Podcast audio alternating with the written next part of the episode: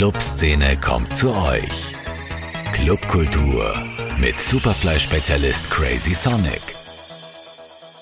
Liebe Hörerinnen und Hörer, fühlt euch umarmt und seid gegrüßt zu einer neuen Ausgabe des Podcasts Clubkultur mit Crazy Sonic. Wir haben ja gute Nachrichten. Es darf mit Anfang Juli wieder getanzt werden. Es sollen alle Covid-Beschränkungen fallen und es kann wieder bis 6 Uhr in der Früh gefeiert werden. Das ist der Stand von heute, also dem 24. Juni 2021. Die Situation ist aber volatil, denn es wird schon wieder über 1G statt 3G als Zutritt Voraussetzung für die Clubs gemunkelt, also quasi nur für Geimpfte. Aber ich werde mich hier im Podcast nicht in Spekulationen verirren. Bleiben wir vorsichtig optimistisch. Immerhin wird ja für mehr und mehr Leute der Handyempfang schon wieder besser. Aber wie gesagt, ich möchte nicht die Gefahr laufen, dass es dann irgendwann einmal heißt, nichts ist so alt wie der Podcast von gestern. Neu ist, dass nun alle Clubs auf Go, Opening, Leben und ähnliches gesetzt haben. Die Sauna benennt ihre Eröffnung wieder da, das Flex Freedom. Und so geht es weiter. Am Anfang bespaßen nun viele hundert DJs die Clubs. Und Bars und man wird wohl erst nach ein paar Wochen wissen, wie wild der Neustart sein wird. Oder ob die berüchtigte Delta-Variante dem Ganzen wieder einen Strich durch die Rechnung macht, ähnlich wie es im Moment in Großbritannien der Fall ist, wo ja alles wieder bis Mitte Juli verschoben wurde. Jedenfalls schielen unsere deutschen DJ-Freunde schon ganz neidisch zu uns herüber und würden nur zu gerne spielen. Aber noch ist Vorsicht angesagt, was, wenn die Lokalpolitik dem Ganzen doch noch einen Riegel vorschiebt. Viele Locations und Clubs wurden auf jeden Fall auch vom Tempo etwas überrascht, mit dem die Öffnungen verkündet wurden und Sperrstunden nun ab Anfang Juli fallen sollen. Andere hatten sich akribisch darauf vorbereitet und basteln seit Wochen an diversen, nicht ganz kommerzfreien Outdoor-Flächen unter dem Deckmantel der Kultur freilich. Aber das mutiert manchmal auch ein bisschen zum Kulturchen. Fährt man etwa durch die Spitte Laudern, merkt man, dass das Werk einiges an Manpower eingesetzt hat, um zu zeigen, dass man wieder da ist. Ob das alles mit dem großen Nachbarn abgesprochen war, wage ich hingegen zu bezweifeln. Einige Sommertrends, die traue ich mich auf jeden Fall schon vorsichtig zu prophezeien. Erstens, das Programm vieler Venues und Locations tendiert zu absolutem Sicherheitsdenken, was die musikalische Gestaltung anlangt. Je smoother, funkiger, chilliger und leicht verdaulicher der Sound desto sicherer ist man, dass es funktionieren wird. Klar, Techno ist nach dem ganzen Corona-Lockdown noch ein wenig düster und muss erst wieder in die Herzen kommen. Die Gagen der DJs oder die den DJs bezahlt werden, sind vornehm gesagt auf stagnierendem Niveau. Es lebe hier die knappe Zweistelligkeit. Drittens, die wilden Demo-Raves werden sicher nicht per Knopfdruck aufhören, nur weil die Clubs öffnen. Die Leute sind ja nicht reicher geworden in der Pandemie und das Vorglühen wird wohl in Zukunft noch stärker in Anspruch genommen werden. Viertens, die Zweiteilung der Besucher in Bling Bling Rooftop, weil wir haben eh keine Sorgenmenschen und denjenigen, die nun eher aufs Geld schauen müssen, ist noch abgegrenzter als davor. El Locations in innerstädtischer Lage sind ja nicht gerade günstig und nicht jeder hat im Lockdown sparen können oder gut mit Krypto verdient. Und fünftens, tja, es gibt Pizza. Und zwar überall. Als hätten es wir jetzt in Österreich erfunden, sprießen nun überall und allerorts die besten, kreativsten und überhaupt Pizzakonzepte aus dem Boden. Für seit dem Lockdown diätbewusste Menschen wie mich ist das allerdings nur einmal im Monat eine Option. Doch viele Gastronomen schwören nun auf die belegte Teigflade. Man wird sehen, ob dieser Trend auch in Zukunft halten wird. Aber dazu passend leite ich nun zu meinem heutigen Studiogast über. Und es war wieder einmal nicht einfach, ihn hierher ins Studio einladen zu dürfen, denn der Mann ist dauerbissig und war es noch mehr vor der Pandemie. Hennes Weiß ist in Wien wahrlich kein Unbekannter. Seine Anfänge liegen im legendären Wurstsalon und in späten Nullerjahren.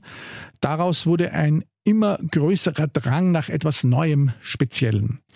2009 schließlich eröffnete er gemeinsam mit seinem Partner und Freund Stefan Hies, aka Friedrich Locke, die Pratersauna, die die beiden dann bis Anfang 2016 führten. Danach erfolgte unter recht viel medialem Getöse, ich habe da hier an dieser Stelle auch schon öfter hingewiesen, die Übernahme durch Martin Ho und die Dots Group, die ja schon 2015 im zweiten Teil des Gebäudes, wo die Prater Sauna beheimatet ist, das VIP eröffneten.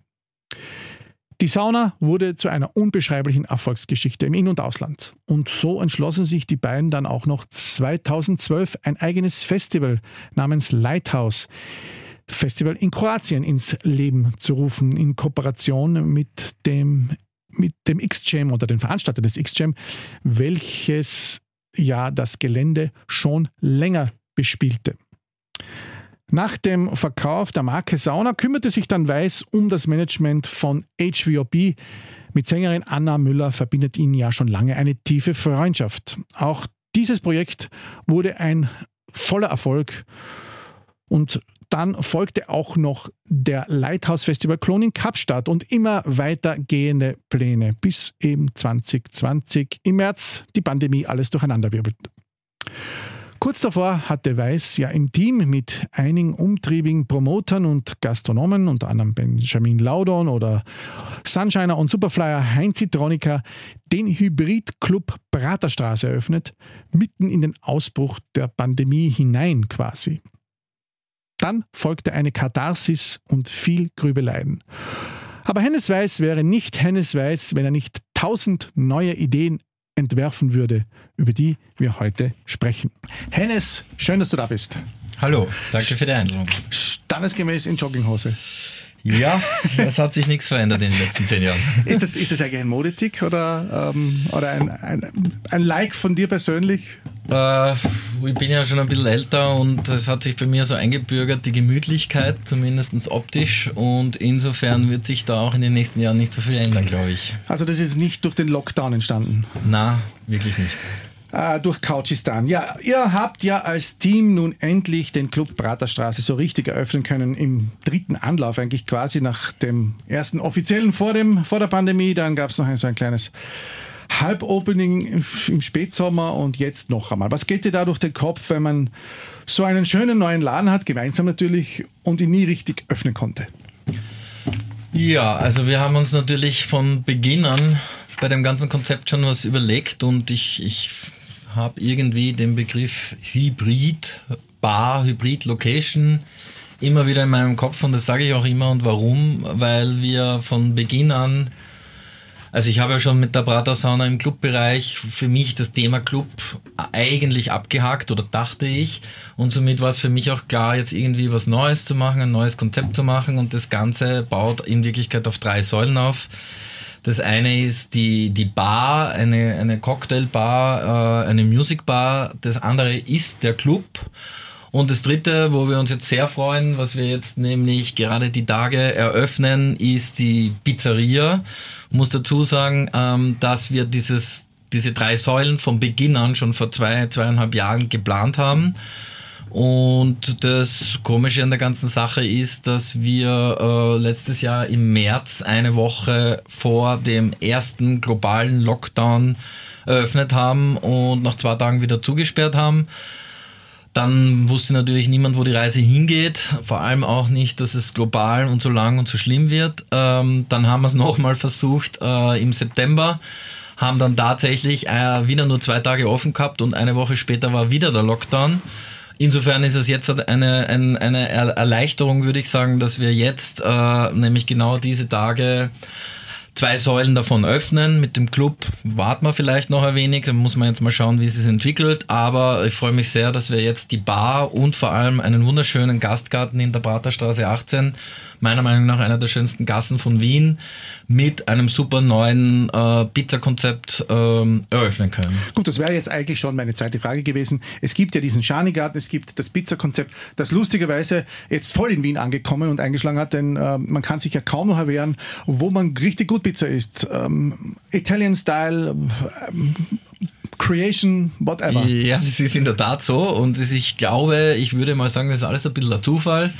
Wir haben uns, wie gesagt, vor zweieinhalb Jahren schon Gedanken gemacht und das ganze Pizza-Konzept ist so eine Inspiration aus Los Angeles und Tel Aviv, ist eher weniger äh, italienisch, wie man es klassisch kennt, oder napolitanisch äh, wir kennen ja die Pizzeria jetzt da äh, vom Volksgarten oder auch der Martin Ho hat eine Pizzeria eröffnet. Ja, äh, ich hat war, auch hier an dieser Stelle schon angekündigt, ist auch schon offen. Genau, und ich war natürlich kurz ein bisschen nervös und denke mir, oh Gott, nicht schon wieder Pizzeria, aber es hat sich relativ schnell herausgestellt, dass unser Konzept etwas ganz was anderes ist.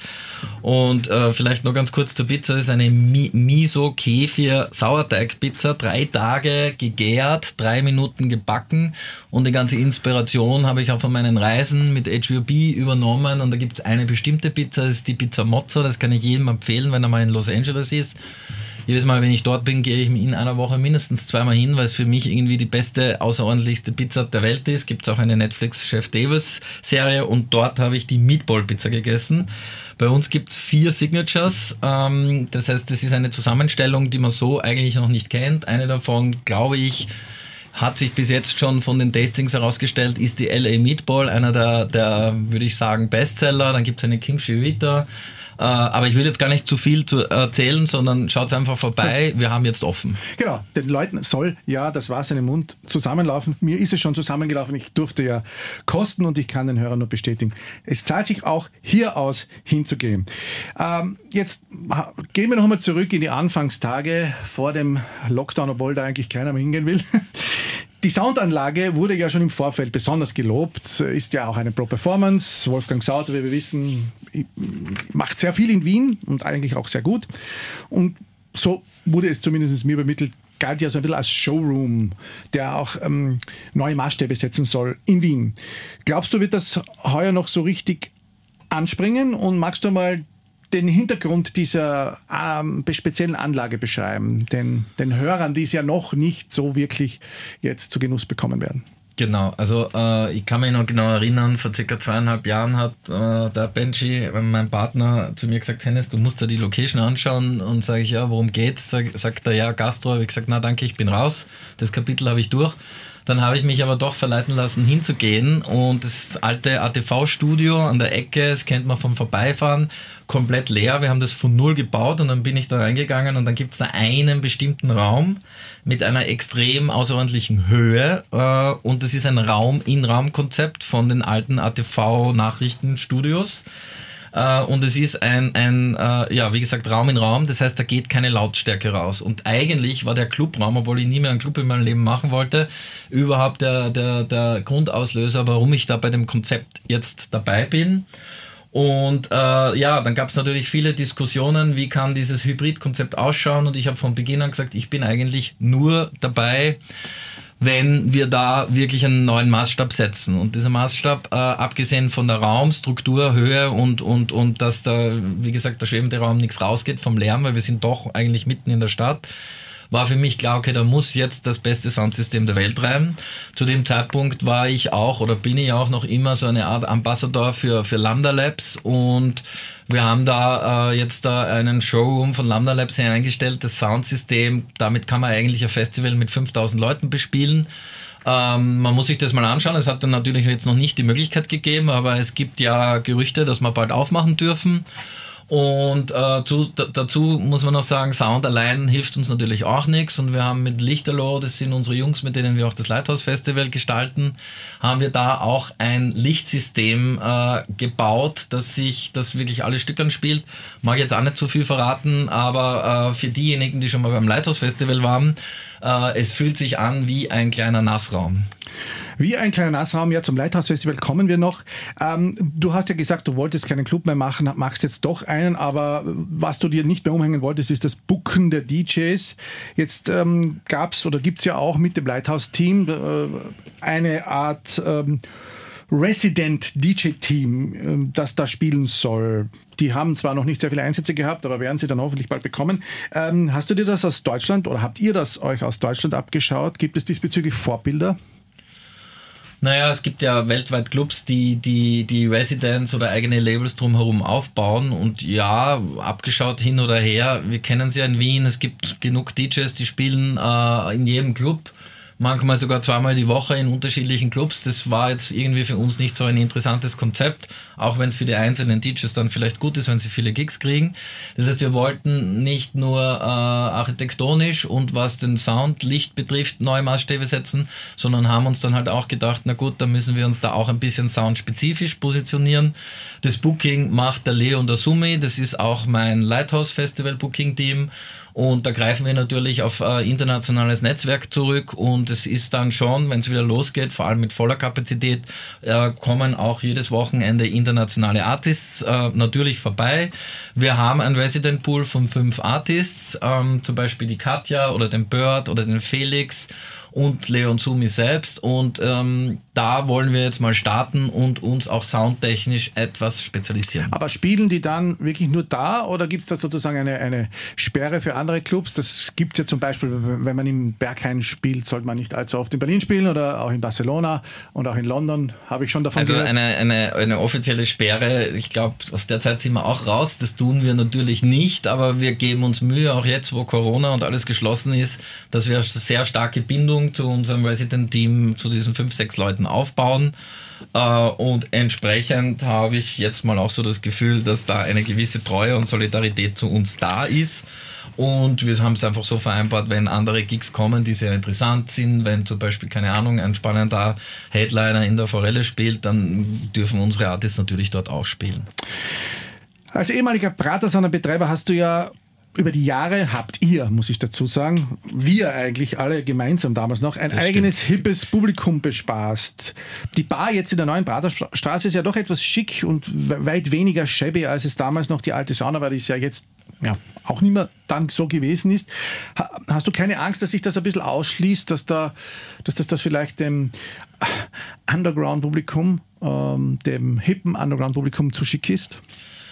Äh, natürlich gibt es viele Diskussionen zu dem Thema, aber ich habe ehrlich gesagt überhaupt keine Angst, weil wir sind in einer Stadt wie Wien, da gibt es eh nur eine Handvoll äh, Clubs, die auch eine entsprechende Qualität, Sound, Licht, Booking haben. Und ich finde, äh, es wäre jetzt falsch von mir gewesen, wieder einen Club zu machen, wo man in direkte Konkurrenz von einem anderen Club geht. Ist ja egal, welcher das ist. Und es gibt verschiedenste Zielgruppen. Ich meine, muss ich jetzt nicht in die Tiefe gehen. Die, die, die in die Clubs gehen, die wissen das, dass es einen Unterschied zwischen Werk und zum Beispiel Pratersauna gibt.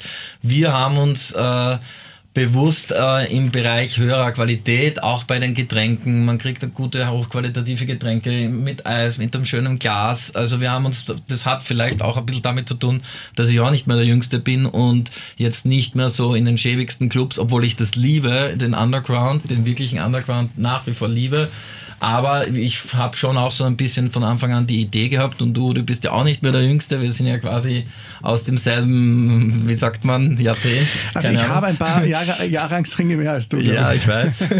Aber äh, wir nehmen natürlich die alte Pratersauna äh, Crew, Klientel natürlich auch mit und auch die entwickeln sich weiter und die sind nach wie vor, gehen gerne in Clubs, aber haben vielleicht bei den Getränken oder was auch immer einen höheren Anspruch. Aber das war von vornherein jetzt auch nicht so wirklich die Positionierung, sondern es ging auch ein bisschen darum, wir sind in einer der schönsten Gassen von Wien, in der Praterstraße.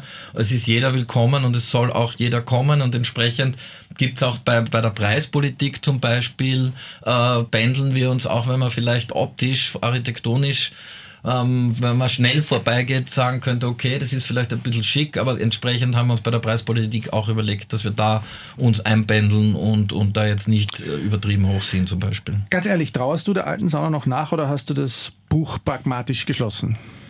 Äh, ich traue ja keine Sekunde nach. Äh, ich war ja jetzt interessanterweise vor zwei Wochen wieder mal dort mit einem Projekt von mir ähm, und habe, wenn ich hingehe, und ich glaube, ich war in den letzten fünf Jahren vielleicht zweimal oder dreimal dort, habe jedes Mal positive Gefühle, weil ich halt die Erinnerungen wahrnehme von damals. Aber den Stress würde ich mir nie mehr antun. Und äh, jetzt ist das Ganze auch ein bisschen kleiner. Wir haben eine Kapazität von 300 und nicht von 1000. Und es macht auch im Stressfaktor auf jeden Fall einen Unterschied. Wir sollten noch in Erinnerungen schwelgen. Ähm, wir reden ja oft noch von den 5 UTs, die ja damals auch ein bisschen gemacht worden sind, weil wir sie machen wollten. Und Len Faki, ich glaube, der letzte 2015 genau, das war super. 15 war das, 2015 da waren noch ein bisschen mehr als 1000 Leute. Man muss ja auch noch dazu sagen, wie wir damals die Pratasana übernommen haben, äh, da gab es ja keine WU, kein gar nichts. Mhm. Ähm, da war teilweise sogar noch so Rotlichtmilieu dort und entsprechend gab es auch keine Anrenner und das ist natürlich heute kaum denkbar. Aber den Fuck, ich kann mich ganz genau erinnern, am Sonntag um 17 Uhr fettes Soundsystem draußen Open Air den ganzen Prater beschallt. Leider Gottes heute äh, nicht mehr denkbar, aber auch so ist es in Berlin leider Gottes, es ist halt irgendwie eine Tendenz, die jetzt nicht ja. in die Richtung Clubkultur spricht. Aber ja, man muss halt andere Wege gehen. Man muss den Zufall nützen und da haben wir ein, zwei Saisonen, zwei Saisonen lang wirklich den Zufall nützen können. Ja, nun sollen ja im Sommer, wir zeichnen ja unseren Podcast vorher auf, das dürfen wir heute auch sagen, die Clubs vorsichtig wieder öffnen, da kann sich ja immer wieder was ändern und es geht ja so schnell dass nächste Woche möglicherweise alles schon wieder anders ist. Aber die Sperrstunden sollen ja jetzt fallen. Und es gilt aber mit Umsicht zu öffnen. Dafür wird es Teststrategien bauen. So viel ist bekannt. Ich habe eure Test-Forward-Konzepte ja schon einige Male hier im Podcast kurz erwähnt, dich ja auch schon ein paar Mal eingeladen. Jetzt bist du endlich da und jetzt darfst du auch live den Zuhörern erklären, wie dieses Konzept jetzt in Wien gelauncht werden sollte. Du hast ja gerade das Event angesprochen vor zwei Wochen, drei Wochen war es eigentlich schon. Genau, vielleicht kurz zur Einleitung. Äh, letztes Jahr im März ähm, plötzlich war der Lockdown da, drei Monate, also wir standen vor einem ausverkauften Lighthouse-Festival in Kroatien und es war natürlich für alle äh, ein Riesendesaster, wir wussten gar nicht, was passiert. Und ich war wohl offensichtlich tatsächlich einer der ersten, ähm, der sich, der sofort begonnen hat, sich Gedanken darüber zu machen, wie kann man das Lighthouse Festival, in dem Fall war es halt jetzt das Beispiel, retten. Und dann haben wir lustigerweise einfach nur mal so losgegoogelt, was gibt's für Testvarianten. Damals, das war wirklich jetzt nur März, April, war noch überhaupt nicht klar, nämlich niemanden auf dieser Welt, wie schlimm die Pandemie wird, wie lang sie mhm. dauern wird. Und irgendwie fühlt sich das für mich jetzt auch wieder fast wie vor einem Jahr an, weil wir wissen, und das ist jetzt meine persönliche Meinung, haben null Plan, was passiert heuer im Oktober. Äh, aber das ist jetzt auch vielleicht ein anderes Thema. Und ähm, dann bin ich relativ schnell an den Herrn Dr. Steininger gekommen von der Med Uni Wien und an die Firma Lead Horizon. Die wir die, alle kennen mittlerweile. Die wir alle kennen, die haben das alles gurgelt in, in, in Wien erfunden. Und wir arbeiten mit denen, wir sind quasi als Startup Test Forward ein, ein Spin-off, kann man sagen, von der Firma Lead Horizon und vertreiben unter anderem auch die, die, dieses ganze PCR-Massentesting, alles gurgelt, auch im Ausland, sprechen da mit der amerikanischen, mit der schwedischen, mit der englischen Regierung. Ähm, aber jetzt gibt's was Neues, weil wir haben vor circa drei, vier Monaten erkannt, okay, PCR kennt man, ist zwar Gold Standard, das sicherste, was es gibt, mit 99 Prozent, aber es ist mühsam. Du brauchst ein Labor und du brauchst mindestens 20 bis 24 Stunden Logistikweg etc. etc. Ähm, und dann sind wir relativ früh draufgekommen, okay, wie können wir es schaffen, dass wir dieses, diese, diese, diesen Testprozess digitalisieren und auch auf Antigen-Schnelltests ummodeln. Und da haben wir jetzt da vor zwei Wochen ein, ein Testpilotprojekt gemacht, eben in der Pratersauna. Warum in der Pratersauna? Weil es perfekt war, ein Open-Air-Garten, man kann es absperren und haben dort quasi ein Friendly User Pilotprojekt gemacht mit 200 Personen, wo wir das System getestet haben. Äh, was ist das Besondere an dem System? Es ist ähm, zuerst mal nicht, also du kannst jetzt das Ergebnis nicht fälschen. Es gibt natürlich, wenn man jetzt zum Beispiel diese Schnelltest hochladet, ähm, das ist alles andere sicher und du kannst schummeln ohne Ende. Wir haben das Konzept übrigens auch schon beim Gesundheitsministerium, beim Sportministerium, was ja auch für Sport äh, viel zu tun hat, präsentiert, finden alle super. Und jetzt geht's langsam aber doch auch mit dem System los. Man startet die App, identity.app, startet man und man muss mal ein Proof of Identity machen. Sprich, man scannt seinen ähm, ähm, Ausweis ein. Der ganze Prozess, man wird gefilmt, man kennt das, diejenigen, die es gemacht haben, von alles gurgelt. Und das Besondere, was wir jetzt programmiert haben, mit tausenden gebrauchten Schnelltests, einer, haben wir eine künstliche Intelligenz gelernt und die liest dann automatisch das Ergebnis ab und man muss das dann noch bestätigen. Und das ganze Konzept ist jetzt quasi ready to go und kommt so gut an, dass wir jetzt mit der Star Alliance international reden. Wir reden mit verschiedenen ähm, Sportligen in Spanien, in England, ähm, mit verschiedenen Airlines, weil es im Grunde genommen einfach schnell und günstig geht und man hat dann seinen digitalen QR-Code und mit dem kann man dann überall reingehen und wir bieten auch den Veranstaltern ähm, eine App an, wo er dann die Ergebnisse kennt. Wir waren jetzt gerade vor kurzem auch beim Gesundheitsministerium, es schaut gut aus mit der grünen Passanbindung. Und dieses ganze Konzept sind wir eigentlich wirklich tatsächlich weltweit die ersten und auch nach wie vor die einzigen, die das mit künstlicher Intelligenz digitalisieren. Das heißt, die Frage, wie groß ist in diesem Segment der Konkurrenzdruck? Ihr seid ja nicht die einzigen. Stimmt nicht, weil ihr seid die Ersten und es gibt keine Konkurrenz. Es gibt hier keine Konkurrenz. Die einzige Konkurrenz und äh, die Vorarlberger bei ihrer Testregion vor circa zwei, drei Monaten, glaube ich, war das, haben dann so eine, sorry, wenn ich so sage, eine Push-Lösung gemacht. Das wurde dann auch akzeptiert. Ähm, das, kann, das macht jetzt Oberösterreich, Steiermark, in Wien kann man da auch sein Testergebnis äh, einfach hochladen, ein Bild machen, aber es wird nicht kontrolliert, du kannst das jederzeit fälschen. Und ähm, bei ja, euch ist das nicht so. Bei uns ist das nicht so. Wie wichtig ist dann hier Politlobbying eigentlich? Braucht man hier Fürsprecher? Ist da schon eine monatelange Vorarbeit notwendig, um, an, um dann überhaupt beim Gesundheitsminister mal vorsprechen zu können? Ja, das ist tatsächlich so und das ist manchmal auch ein bisschen frustrierend und wir haben schon Türklinken geputzt bei allen Parteien und die eine Partei, also wir waren tatsächlich schon wirklich überall, Sportministerium, auch beim Bundeskanzleramt. Teilweise ist man dann ein bisschen zu früh oder man ist zu spät, aber jetzt schaut es wirklich gerade sehr gut aus, dass das Ganze wirklich funktioniert und angenommen wird und äh, kann ich gleich verkünden, am 10. Juli also ab 1. Juli gibt es ja das Gesetz, dass man Open Airs ohne, ohne Kapazitätseinschränkung machen kann. Und wir machen jetzt Flucht nach vorne, weil ich so schnell wieder niemanden gefunden habe, der, damit wir das auch prüfen können mit 5000 Personen. Jetzt machen wir am 10. Juli die erste, wahrscheinlich sogar, abgesehen von Pilotprojekten in Spanien, England und Amsterdam, das erste große Open Air Wave, wo wir unser System für viele Menschen, weil es muss ja das System wird ja groß belastet, ähm, antesten. Und da gibt es auch eine Einladung beim Gesundheitsminister am Tisch, dass er da vorbeikommt. Es wird ein cooles Line-up geben. Wir haben eine monstergeile Location aber die verrätst du noch nicht. Die verrate ich, die verrate ich noch nicht. Äh, und wir laden auch, weil wir sind in Kontakt zum Beispiel mit dem Tomorrowland Festival in Belgien, die werden auch kommen, die werden sich unser System anschauen, weil wir lösen nämlich die Bottlenecks. Ähm, niemand hat irgendwie Lust, jeden zweiten Tag in der Teststraße zu gehen. Man kann es auch mhm. zu Hause machen. Mhm. Äh, was denkst du, wird uns das ein Eintrittstesten in Clubs, in Bars, zu Festivals, zu Konzerten und eben zu Sportveranstaltungen noch jahrelang bleiben. Immerhin drohen uns ja schon wieder die nächsten Covid-Varianten wie Delta, die nun in Großbritannien ja die weiteren Öffnungen wieder verhindert haben oder hinausgezögert haben, sagen wir es mal so. Ja, das ist natürlich jetzt so ein bisschen in die Glaskugel zu schauen, aber wir reden sehr international mit verschiedenen Partnern. Wie gesagt, Tomorrowland zum Beispiel, äh, jedes Land reagiert anders, obwohl wir innerhalb der EU sind. In Amerika zum Beispiel lassen sie schon in ein Footballstadion 50.000 Leute reingetestet.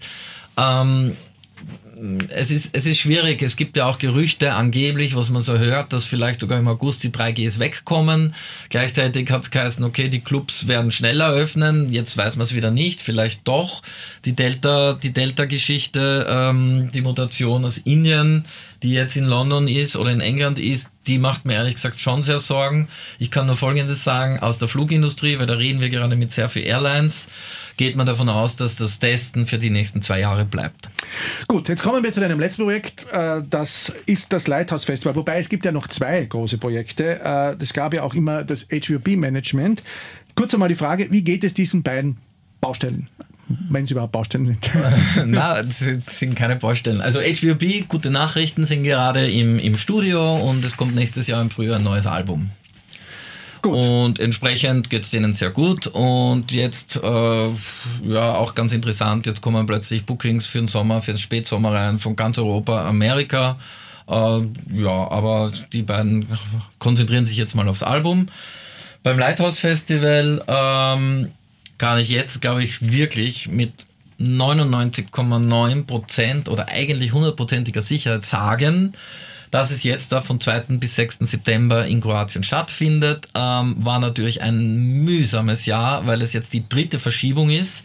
Bei der Gelegenheit muss ich auch schon mal sagen, vielen herzlichen Dank an alle, die da auch ein bisschen hinter uns gestanden sind, weil am Ende des Tages hat eigentlich nur ein Drittel gecancelt oder das Geld zurückbekommen oder wollte es zurückbekommen, haben sie es auch zurückbekommen. Das hat uns schon sehr geholfen, weil viele Festivalveranstalter gehen auch bald mal pleite, wenn es so schlimm ist wie jetzt. Noch dazu sind wir in Kroatien und schauen bei gewissen Förderungen in Österreich durch die Finger. Also es ist alles überhaupt nicht einfach. Aber wir sind gut aufgestellt, wir haben ein super Team und ähm, wir sind jetzt mal so vorbereitet. Ich habe einmal ein FM4-Interview gegeben. Entschuldigung, wenn ich FM4 bei Superfly erwähne. das ist kein Problem. Okay. Ähm, wir waren die ersten weltweit, die gleich announced haben, dass, weil wir die Erfahrung mit meinem Startup Test Forward gehabt haben oder noch immer haben, haben gesagt, okay, passt, wir machen eine PCR-Bubble. Mhm. Äh, da sind wir ready dafür. Am Ende des Tages ähm, muss die kroatische Regierung oder überhaupt die europäische Pandemiestatus-Situation, muss man sich dann anschauen, wird uns sagen, was wir wir brauchen. Wir sind auf, auf jeden Fall ready für das Safeste, was es gibt, und das ist PCR oder Antigen. Ich glaube jetzt nicht, dass es ohne Tests funktionieren wird. Wir sind mitten in der Produktion und äh, mein Bauchgefühl, ohne Scherz, erstens mal sind wir das erste Mal im September. Das finde ich auch insofern ganz spannend, weil man hat nämlich eine super Wassertemperatur. Im Mai war es manchmal so ein bisschen frisch. Mhm. Heuer, heuer wäre es gar nicht gut gewesen im Mai. Das ja, ich habe aufs Wetter geschaut, so war ein bisschen schwindig. Äh, auf jeden Fall, wir freuen uns und ich, mein Bauchgefühl sagt mir, ich meine, man muss sich das mal vorstellen, die Leute haben jetzt circa, weiß ich nicht, 12 bis 15 Monate, waren die auf keiner Rave größer als 2, 3, 400 Leute, abgesehen jetzt von illegalen, anderes Thema. Ähm, das heißt, ich gehe davon aus, es könnte, also ich bin mir ziemlich sicher, dass das Gänsehaut-Feeling wird und für viele, wahrscheinlich für 90 Prozent das erste Mal sein wird, dass man Kontakt an Kontakt mit mehr als 200 Leuten ähm, tanzen kann. Also es wird sicher wunderbar. Das Lighthouse Festival hat ja auch deswegen immer seinen Charme gehabt, weil es auch ein bisschen wild war. Man feierte durch, wie lange man wollte, dann ging man schlafen in sein Apartment oder ins Hotel, dann ravete man in stickigen Räumen, wartete vor über, überfüllten WCs. Wie will man die sicher strengeren Hygienevorschriften, das, da sind wir uns einig, einer hungrigen Besuchermenge, die du jetzt gerade beschrieben hast, näher bringen? Werdet ihr da nicht auch selbst strenger sein müssen und auch strengeres Personal dann quasi anstellen müssen, dass da ein bisschen den Leuten auf die Finger klopft, auf die fiktiven? Mm, na, aber in Wirklichkeit ist es gar nicht so kompliziert, weil wenn man eine Safety Bubble macht und es betritt keiner das Areal, der nicht getestet ist, dann ist es mal easy grundsätzlich. Wir müssen natürlich auch schauen, dass die Lieferanten oder dass das Hotelpersonal getestet ist. Das tun sie aber sowieso, weil der Tourismus ist den Kroaten heilig. Ähm, insofern mache ich mir da keine Sorgen. Es gibt eine Einschränkung, das kann ich schon sagen auch wenn wir es vielleicht sogar dürften, wir werden die Indoor-Location, den Nassraum, das ist eigentlich meine Lieblingslocation, mhm. muss sogar sagen, nach dem Berghain mein Lieblingsfloor weltweit. Äh, das werden wir zu ziemlicher Sicherheit nicht machen, aber nicht, weil wir es nicht dürfen, sondern aus, aus, aus gesundheitlichen Gründen, weil Indoor schaut es natürlich ganz anders aus. Aber ansonsten habe ich überhaupt keine Sorgen und ja. Ja gut, da, dann sind wir eigentlich auch schon fast am Ende. Du hast sehr viele Fragen beantwortet. Wir hatten wirklich viel zu besprechen. Das Line-Up lassen wir vorne aus. Das können wir dann im Internet nachlesen. Genau. Aber eine letzte Frage habe ich natürlich noch an den Hennes Weiß, den ich so kenne. Du bist ja immer busy, immer unter Strom, dauernd auf Achse gewesen, muss man natürlich sagen. Welche Ideen hat der Hennes Weiß des Jahres 2021 noch? Möchtest du jetzt neben diesen ganzen Dingen noch was anderes machen oder reicht dir das einmal? Mit der Frage hast du mir jetzt ein bisschen überrumpelt. ähm, ich bin jetzt da, mein voller Fokus liegt ganz ehrlich neben dem, na, liegt jetzt schon ein bisschen auf diesem Startup. Also dieses Identity, da bin ich auch ganz ehrlich, wir reden da gerade zum Beispiel auch mit der amerikanischen Regierung, die sind interessiert, dass man äh, Antibody-Tests digitalisiert da ist jetzt für mich schon auch so ein bisschen mal was Neues dabei. Also nicht, dass ich jetzt Karriere machen will. Dann wärst du kein Fall mehr für den Härtefall. Dann wäre ich, ja, keine Ahnung, aber das macht gerade wirklich Spaß. Also der härteste Tag war wirklich ohne Scherz ähm, um 7 Uhr in der Früh ein Call mit äh, einer Ticketing-Plattform, die sich für uns interessiert in Australien und am Abend dann mit einem großen Event-Promoter in, in Amerika an einem Tag. Das macht Spaß, aber langsam wird es mir jetzt auch schon ein bisschen zu stressig und ich hoffe, dass das jetzt endlich auch einmal losgeht, weil die Politik ist natürlich auch ein bisschen mühsam. Lieber Hennes, vielen, vielen Dank für deine Zeit. Wir haben es eng gestaltet. Wir sind bei knapp 28 Minuten. Das ist ein knackiger Podcast geworden. Ich danke dir für deinen Besuch, wünsche dir viel Erfolg natürlich. Danke. Wir werden das alles hier weiter verfolgen und natürlich darüber berichten. Und euch, lieben Hörern, danke ich natürlich auch fürs Zuhören. Schreibt mir, wenn ihr Anregungen, Beschwerden oder sonstiges habt. Ansonsten Danke für die Aufmerksamkeit und wir hören uns in zwei Wochen wieder hier. Clubkultur mit Crazy Sonic. Zum Nachhören als Podcast auf superfly.fm.